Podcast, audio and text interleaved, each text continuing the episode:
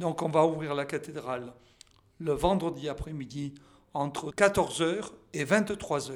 Et le samedi entre 9h et 19h où on célébrera la messe pour clôturer ce temps fort des 24 heures pour le Seigneur. Un certain nombre de groupes, des, pèlerinages paroissiaux qui vont venir et qui ont déjà prévu donc des temps de prière dans la cathédrale, et ensuite seront prévus donc euh, vendredi soir à 21h un temps de prière autour de la prière de Thésée qui sera animé avec les étudiants et à 22h un temps de prière avec les communautés nouvelles qui sera aussi proposé dans la cathédrale.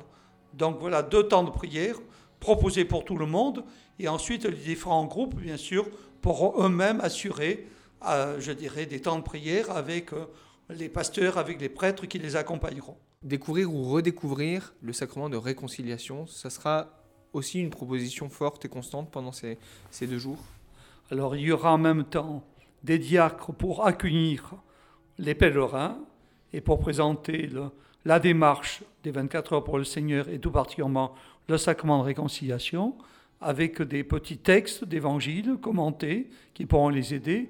Et ensuite, il y aura entre deux et six prêtres en permanence dans la cathédrale pour accueillir toutes les personnes qui voudront vivre ce sacrement de réconciliation dans les deux jours, vendredi après-midi et samedi jusqu'à la messe. Vous-même, vous, vous, confesserez pendant ces, 24 heures en tant que prêtre. Qu'est-ce que vous vivez euh, lors de ce sacrement de réconciliation? D'abord, une découverte ou une redécouverte de l'amour de Dieu. Je crois que c'est important de découvrir combien Dieu nous aime et combien l'amour de Dieu est présent dans notre vie, même si parfois on n'en est pas très conscient.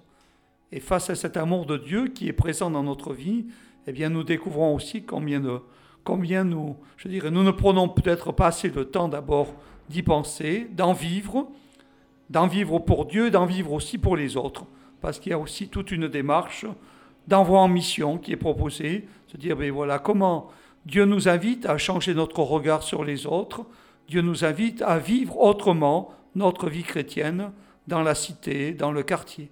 Voilà cette invitation qui nous est lancée.